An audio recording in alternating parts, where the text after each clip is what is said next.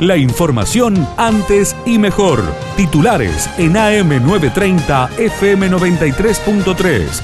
Radio Villa María. Antes y mejor. Desde Villa María envían fardos a productores correntinos afectados por los incendios. Gerardo Colombano, presidente de la Cámara de Productores Ovinos de Córdoba, brindó detalles. La CAPO, que es una de las funciones que tiene, acompañar a todos los productores del país, en realidad no tan solo lo de Córdoba, eh, si bien nuestro objetivo es la difusión y, la, y todo lo que es la producción ovina en Córdoba, pero bueno, acompañar a todos los productores. Así lo hicimos en el 2020 con los patagónicos cuando estuvieron tapados en la nieve, después lo hicimos con los cordobeses cuando también estuvieron los incendios por la Sierra de Córdoba y bueno, y ahora surgió el tremendo problema que ocasionó los, los, incendios allá en Corrientes con eh, una gran cantidad de productores y de campos incendiados y bueno, así, así surgió realmente espontáneo esta, esta, esta solidaridad que tienen los productores de la provincia y bueno, logramos juntar ahora a más de 300 rollos. Causa Generación SOE. El abogado de los Álvarez dijo que Cosi Torto es la cabeza de la organización. Leonardo Cáceres dialogó con Radio Villa María se puso a disposición de la justicia, Florencia Álvarez. No lo hizo antes por una cuestión de seguridad, porque no estaban dadas las condiciones hasta ese momento. La familia Álvarez fue el día viernes que se había, se había puesto a disposición de la justicia en la localidad de Carlos Paz también este, pero simplemente por, cuestiones de seguridad. La verdad es que esto tiene una organización lineal directa. Quienes tomaban las decisiones de lo que se hacía o lo que no se hacía con SOE es una sola persona, este, que todo el mundo sabe quién es, la cual dirige y maneja todo por vía Zoom desde otro lugar que tampoco se sabe y supuestamente tiene un pedido, un requerimiento de la justicia para ajustarse a derecho este, y no lo está haciendo tampoco. Eh, la familia Álvarez tiene una dependencia directa de esta persona. Hay creo que 73 oficinas en Argentina y todas las oficinas tienen eh, directamente eh, relación con, con esta persona. Causa Generación SOE. Es la estafa piramidal más grande del país.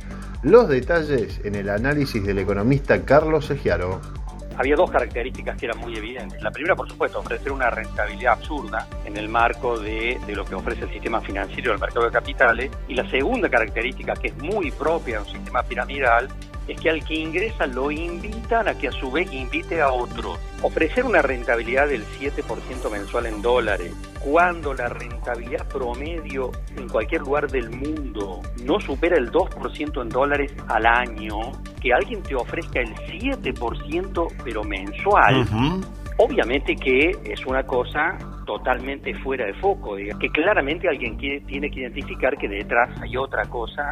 Podemos estar frente a la estafa piramidal más grande de la historia argentina, porque si hay más o menos 20.000 damnificados y hay más de 100 millones de dólares involucrados, estamos frente a la estafa piramidal más grande de la historia del país que ha sido muy exitosa porque no solamente era una oferta propia de una plataforma de negocios con un esquema de estafa piramidal, sino que mezclaba sus mm. mensajes religiosos, etcétera, etcétera. Era un combo muy complejo que obviamente a un segmento de la sociedad le resultó muy atractivo.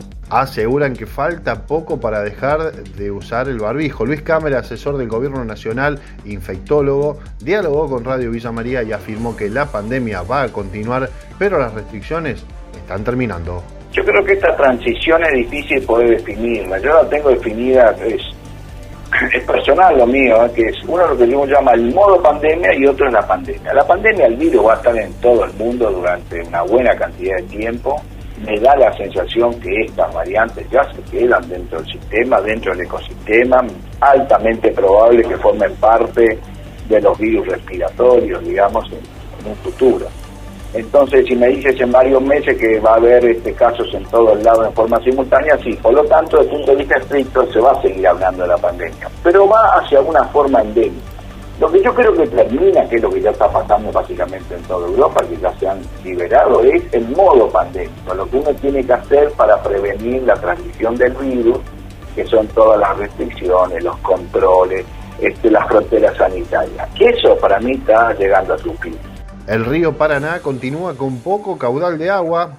Juan José Neif, doctor y magíster en ecología acuática continental e investigador del CONICET, analizó la actualidad del Río en diálogo con nuestra emisora. No ha cambiado desde que hablamos con ustedes, o sea, se encuentra en aguas bajas y está fluctuando, algunos días sube 5 centímetros, otros días baja 10 y se mantiene más o menos en nivel de eh, menor que un metro en corrientes y en este momento en Paraná, para tener una idea más amplia, está en 90, 92 centímetros, ¿cierto? O sea, en toda la línea está en aguas bajas, ¿hasta cuándo seguimos mm. así? Y bueno, ese hasta cuándo es difícil de, de determinar porque lo que pasa en la cuenca del Plata, sea, en la cuenca de los ríos Paraná, Paraguay y Uruguay, depende de lo que pasa en la cuenca alta. Y lo que pasa en la cuenca alta depende de lo que ocurre en el Pacífico ecuatorial y en el Atlántico ecuatorial, que es donde es en los mares donde se originan las masas húmedas que recibimos en el continente y que producen lluvias.